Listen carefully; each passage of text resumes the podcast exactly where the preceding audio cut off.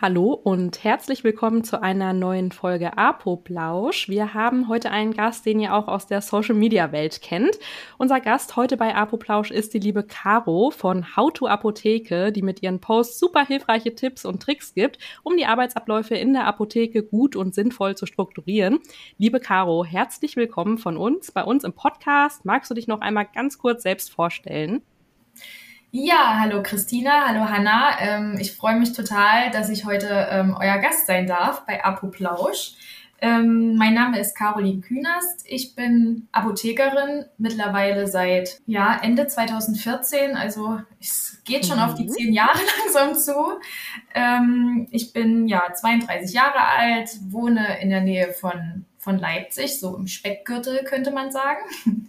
Und seit äh, vier Monaten wohnt nicht nur mein Mann Patrick und mein Hund Aria hier, sondern auch äh, mein kleiner Sohn Moritz. Und deshalb bin ich gerade in, nicht in der Apotheke, sondern äh, mehr zu Hause. Und ja, natürlich verfolge ich das Geschehen trotzdem, so gut es geht. Aber ja, ich freue mich deshalb extrem, dass ich ähm, euer Gast sein darf.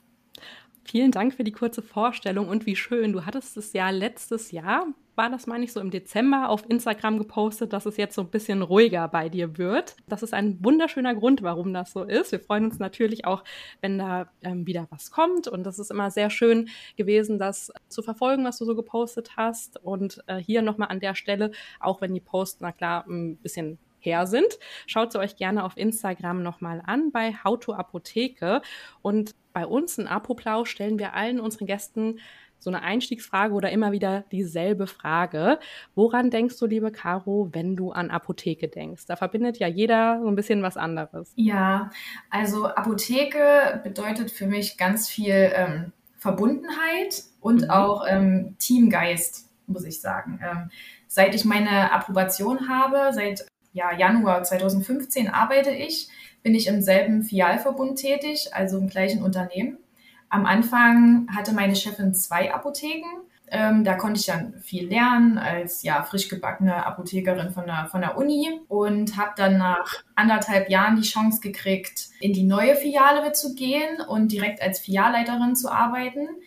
Da habe ich sehr, sehr viel gelernt, denn die Apotheke gab es noch gar nicht. Also weder das Haus noch die Apotheke, äh, das wurde alles komplett neu gebaut. Ähm, und da habe ich natürlich viel über Revision gelernt, über Personalführung, überhaupt, ähm, was braucht man alles, welche Räumlichkeiten. Ich war da komplett involviert und durfte dort dann ähm, vier Jahre die Filialleitung machen in einem recht kleinen Team. Und mhm. dann kam die vierte Apotheke dazu. Ja, und die bestand aber schon. Und ähm, dann habe ich nochmal die Filialleitung dort für ein Jahr übernommen mit einem viel größeren Team, nochmal neue Herausforderungen. Und deshalb meine ich so Thema Verbundenheit. Ich fühle mich in dieser, ja, in diesem Filialverbund einfach total wohl. Ich kann mir gerade überhaupt nicht vorstellen, woanders hinzugehen. Ähm, ja, und natürlich auch dieser Teamgeist, weil in der Apotheke ist irgendwie alles, also alles findet im Team statt, finde ich. Ähm, jeder hat zwar seine eigenen Aufgaben, aber alles greift ineinander. Es ist kein stupider Bürojob, wo jeder in seinem einzelnen Kämmerchen sitzt. Und das ist etwas, wo ich sage, da gehe ich jeden Tag sehr, sehr gerne auf Arbeit. Und ich habe natürlich den Vorteil, dass ich auch alle Kollegen irgendwie kenne, weil ich gefühlt in jeder Filiale schon mal ausgeholfen habe, gearbeitet habe. Ja, also irgendwie ist es so ein bisschen Familiengefühl bei mir auch, was die öffentliche Apotheke bedeutet. Ah ja, das ist bei mir tatsächlich auch so, dieses Familiengefühl. Äh, liebe Caro, auch Hallo von mir. Schön, dass Hallo. du mit dabei bist. Hab mich jetzt einfach mal hier mit eingeklingt. Mhm. Ähm, das ist sehr cool mit der Apotheke vor Ort, was du damit verbindest. Und du bist ja, das haben wir ja gesagt, Apothekerin und du bist auch Autorin.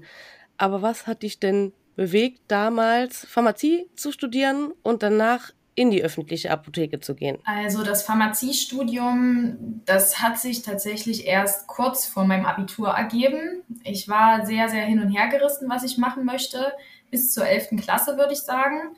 Und dann habe ich zahlreiche äh, Praktika gemacht, unter anderem in einer öffentlichen Apotheke, aber auch in einer Bank. Das hat mir gar nicht gefallen.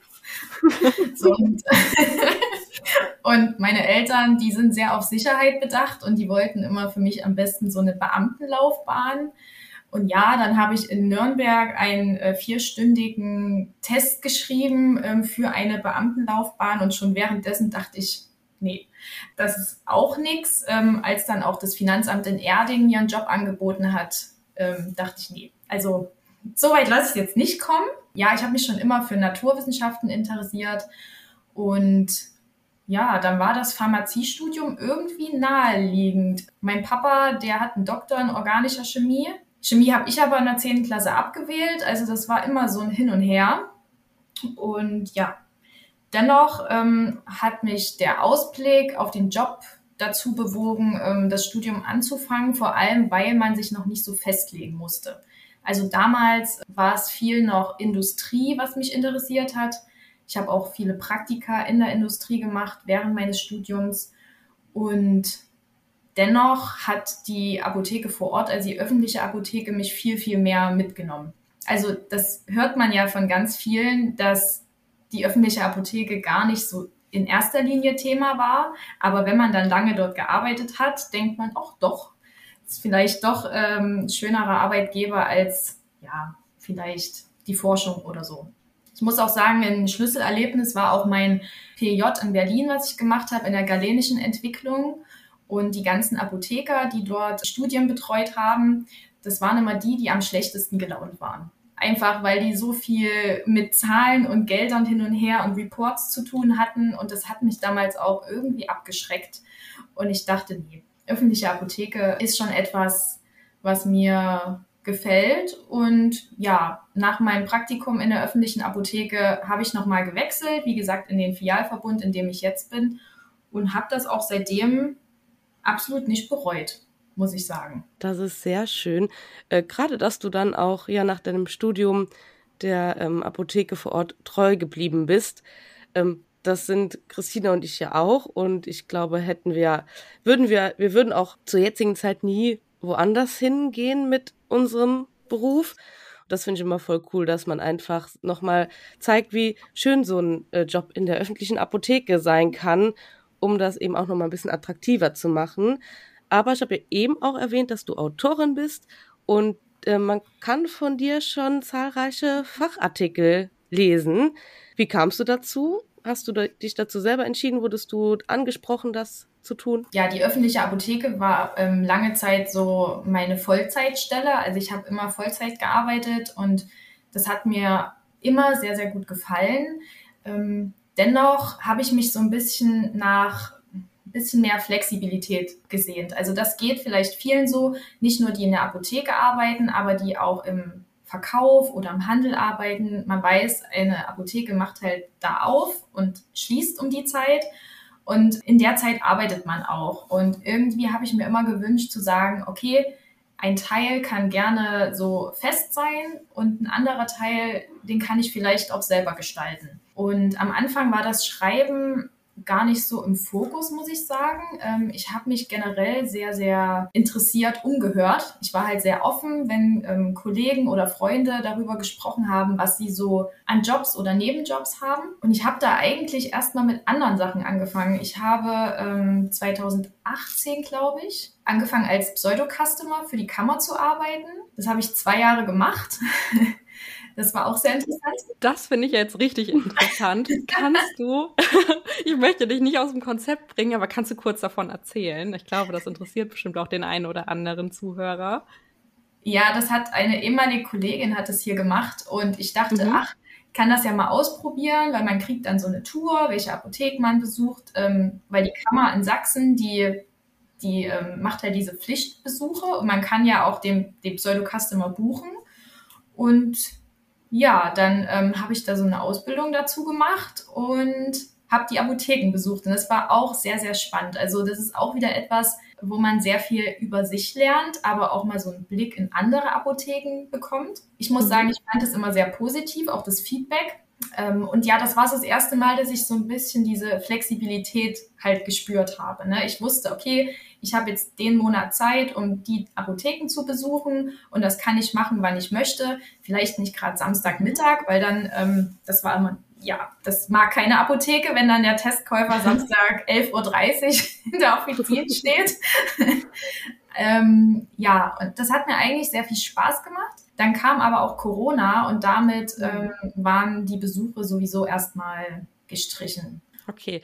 Bist du denn schon mal als Pseudo-Customer aufgeflogen? Das Oder? wollte ich auch gerade fragen. Ja. ja, also bei meinem ersten Besuch ja, weil ich war einfach so nervös und ähm, schon als ich reingekommen bin, hat, hat sie mich so angeguckt wie, okay, ja, ähm, du, also sie hat mich auch perfekt beraten, dann weiß man gleich, okay, nee, ich glaube, es war Thema Kopfschmerzen, äh, ja, das war so eine umfassende Beratung, äh, wo ich dachte, ja, die hat das bestimmt gemerkt. Aber es wurde immer besser. Ich habe mich dann so richtig mhm. reingefühlt in diese Rollen. und äh, ja, es hat auch Spaß gemacht und genau. War auf jeden Fall ähm, eine schöne, schöne Erfahrung. Und ist es dann auch so gewesen, dass du danach direkt gesagt hast, das war jetzt ein Testkauf oder ist das danach erst per Post gekommen? Nee, also es gab immer ein sofort Feedback. Also ich habe quasi den, okay. den Testkauf gemacht und bin dann 20 Minuten später wieder in die Apotheke und habe dann so ein Feedbackgespräch mit dem Apotheker oder halt in Kombination mit der PTA geführt.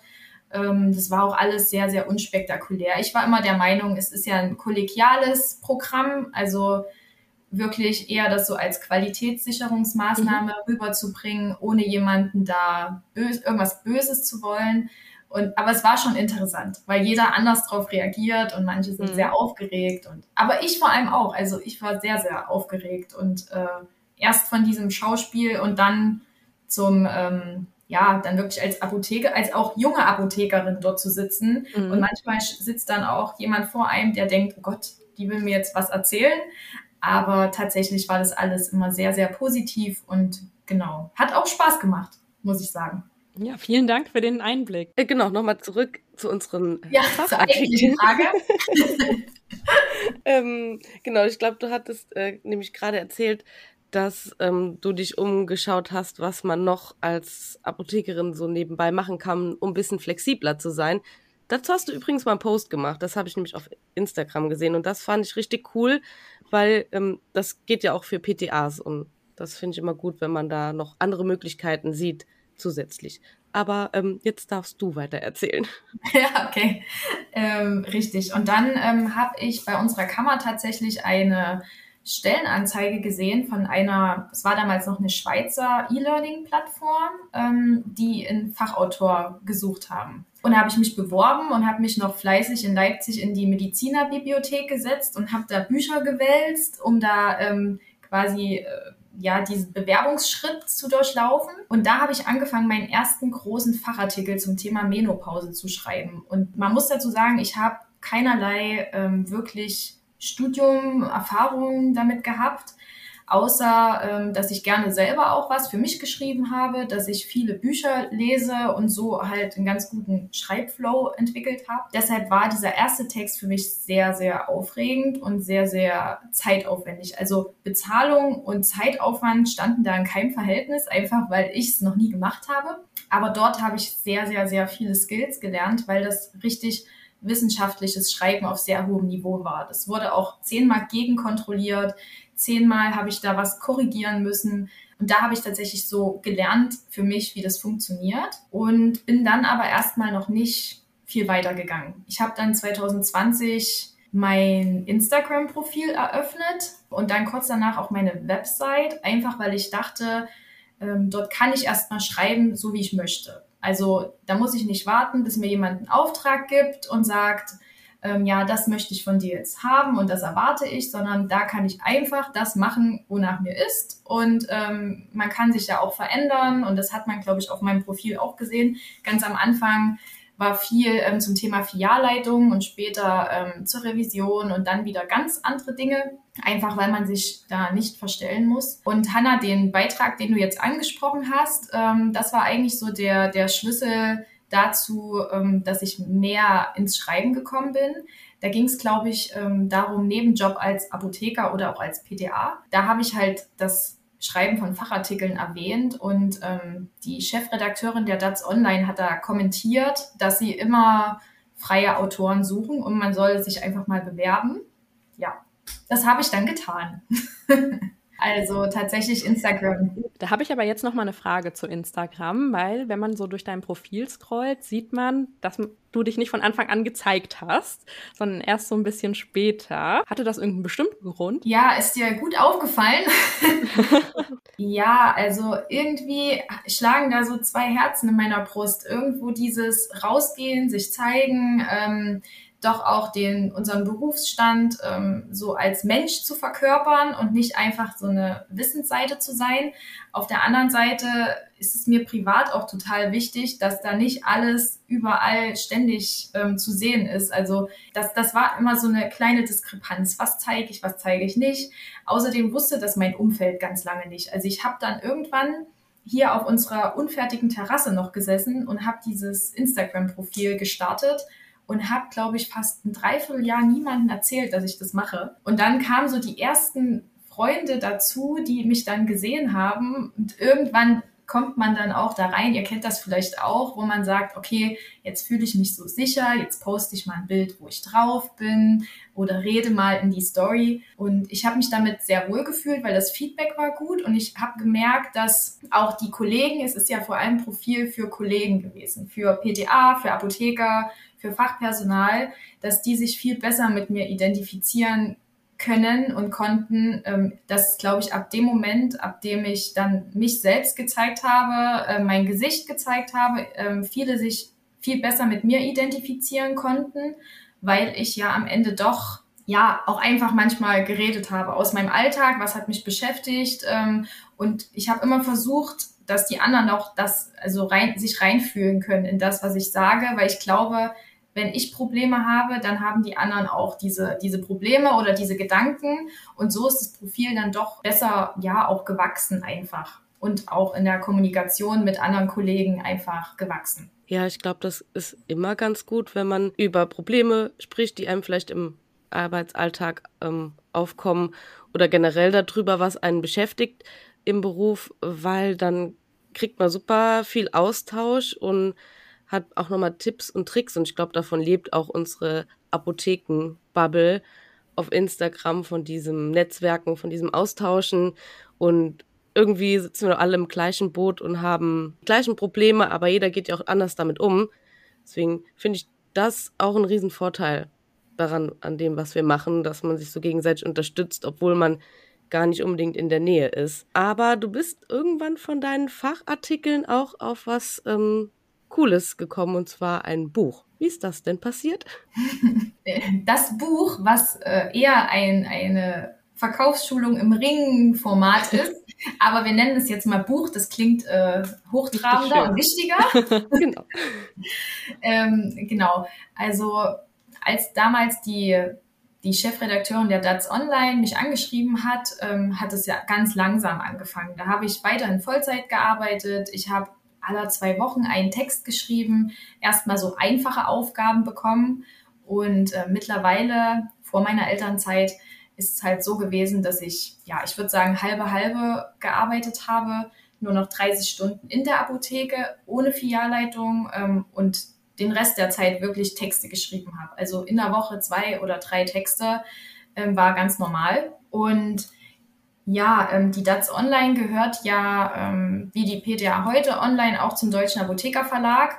Und ich glaube, ja, man, man weiß da, mit welchen freien Autoren zusammengearbeitet wird. Und dann kam wirklich einfach ähm, eine Mail ähm, zu dem Thema Darmgesundheit, weil ich eine Serie für PTA heute online geschrieben habe, wo ganz viele Texte zum Thema Darmgesundheit waren. Und ja, dann haben die mir das angeboten. Wir haben uns die Gliederung angeschaut. Und für mich war ganz, ganz schnell klar, dass ich das unbedingt machen wollte. Und es hat sich fast ein Dreivierteljahr gezogen. Und dann konnte ich es in den, in den Händen halten, das Buch. Und ein gedrucktes Werk zu schreiben oder ein gedrucktes Werk wirklich in Händen zu halten, ist nochmal etwas ganz anderes als ein ähm, Online-Fachartikel oder ein Online-Text einfach zu schreiben, der dann so mal einen Tag ne, gelesen wird und dann versinkt er so ein bisschen im, in den Weiten des Internets. Aber so ein Buch, ja, also es hat mich sehr stolz gemacht, diese Aufgabe auch bekommen zu haben. Und ich kann mir auch vorstellen, auch an weiteren Büchern einfach mitzuwirken oder selber nochmal was zu schreiben, wenn dann die Zeit da ist. Sehr cool. Auf der Expo Farm haben wir uns das Ganze ja auch angesehen, als wir uns getroffen haben. Das ist schon sehr cool. Ich glaube, da ist man auch ultra stolz drauf, wenn man ähm, sowas geschrieben hat glaube ich, wäre ich zumindest. Ich weiß nicht, wie es dir geht, Christina. Aber nee. sorry. Ähm, genau. Ähm, ja, und ein Buch zu schreiben war aber eigentlich auch nie mein Ziel dahinter. Also es hat sich so ergeben. Ihr kennt das ja sicher auch mit euren ähm, Instagram-Accounts, ähm, wie sich das in den letzten Jahren entwickelt hat hätte euch jemand vor, weiß ich nicht, drei, mhm. vier Jahren gesagt, ihr macht mal einen Podcast über das Apothekenthema, über unseren Alltag, hättet ihr vielleicht auch gesagt, hä? Nein. Also, und so wächst man mit seinen Aufgaben. Ja, ich hätte dir vor einem Jahr noch gesagt, ich mache bestimmt keinen Podcast. Also das ja, hätte ich, ich auch, weil, ja, das hat sich so entwickelt, aber das ist ja auch sehr schön so. Richtig. Aber weil unsere Zuhörer ja auch immer ähm, ein bisschen Wissen mitnehmen sollen, hast du Tipps und Tricks oder Skills, die man unbedingt haben sollte, wenn man Fachartikel schreiben möchte? Ja, also in erster Linie sollte man sich nicht total stressen und verrückt machen ähm, und sich unterschätzen. Also man braucht jetzt keine fünf oder sechs verschiedenen ähm, Fernstudiengänge anzufangen ähm, oder zehn Bücher über das Schreiben von Fachartikeln zu lesen sondern ich glaube, Learning by Doing ist da so der Key, weil ich habe auch mit vielen gesprochen, die Fachartikel schreiben und ganz, ganz viele sind so reingerutscht und haben einfach angefangen und ja, sind so an ihren Aufgaben einfach gewachsen. Aber wenn man jetzt so ganz, ganz konkret auf, ähm, also so ein paar Tipps nennen würde, würde ich sagen, wenn ihr einen Fachartikel schreibt, dann achtet bei den Quellen unbedingt darauf, dass sie maximal zwei, drei Jahre alt sind. Denn wir sind in einer sehr, sehr schnelllebigen Zeit und gerade beim Thema Darm, um was es ja ging in, in der Verkaufsschulung, hat sich in den letzten Jahren so viel getan. Und wenn man sich auf Quellen beruft von 2015, dann kann das auch heute schon wieder komplett widerlegt sein. Also das ist so ganz, ganz wichtig bei der Recherche. Also geht nicht wie ich damals in die Medizinbibliothek einer Universität, denn die Bücher dort sind viel zu alt. ähm, recherchiert lieber online auf den, den richtigen Seiten. Was sind die richtigen Seiten, kann man nicht pauschal beantworten, aber ähm, wenn eine Seite zum Beispiel von einem Beirat geprüft wird, das findet man auf der, auf der Seite meistens raus, dann ist das schon mal ein sehr, sehr gutes Zeichen, dass ja, das wirklich fundierte Informationen sind. So sammelt man nach und nach auch die Erfahrungen, kriegt so ein Gespür dafür, welche Quelle kann ich jetzt benutzen, welche Quelle ist seriös. Das sind so zwei von den wichtigsten Dingen. Und beim Schreiben ist weniger mehr. Also ich selber ertappe mich häufig, dass der Text sehr lang ist und ich den fülle mit und aber ähm, Füllwörtern und die streiche ich dann meistens nochmal komplett raus. Also man sollte sich wirklich auf die Fakten konzentrieren, sich die raussuchen und dann ein, also die Sätze so kurz und kompakt wie möglich formulieren, denn so kann man viel, viel besser Wissen transportieren, ähm, als wenn man das wirklich so ausschmückt mit so Füllwörtern, wie man beim Sprechen häufig ben benutzt.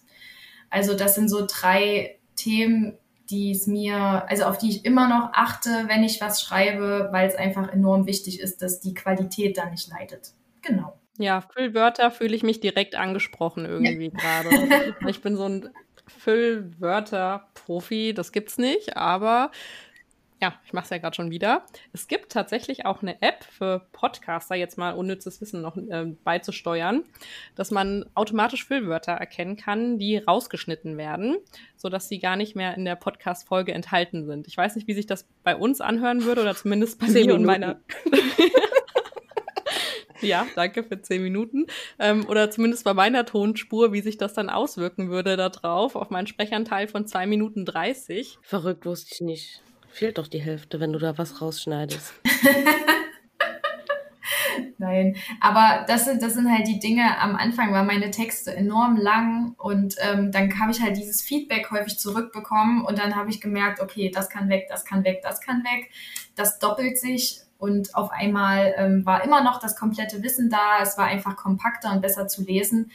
Ja, und ansonsten, ich sag mal, wenn man im Alltag auch viel liest, ob das jetzt ähm, Fachmagazine und Zeitschriften oder Online-Beiträge sind oder auch Bücher liest, dann kommt man ja ständig in Kontakt auch mit Sätzen, die nicht nur gesprochen sind, sondern die man liest. Und auch da, ähm, glaube ich, nimmt man sich ganz, ganz viel mit wie man auch einfach Sätze formuliert und dann fließen die manchmal auch besser, als wenn man das halt nicht macht. Das sind so meine, meine Tipps, die ich so umsetze.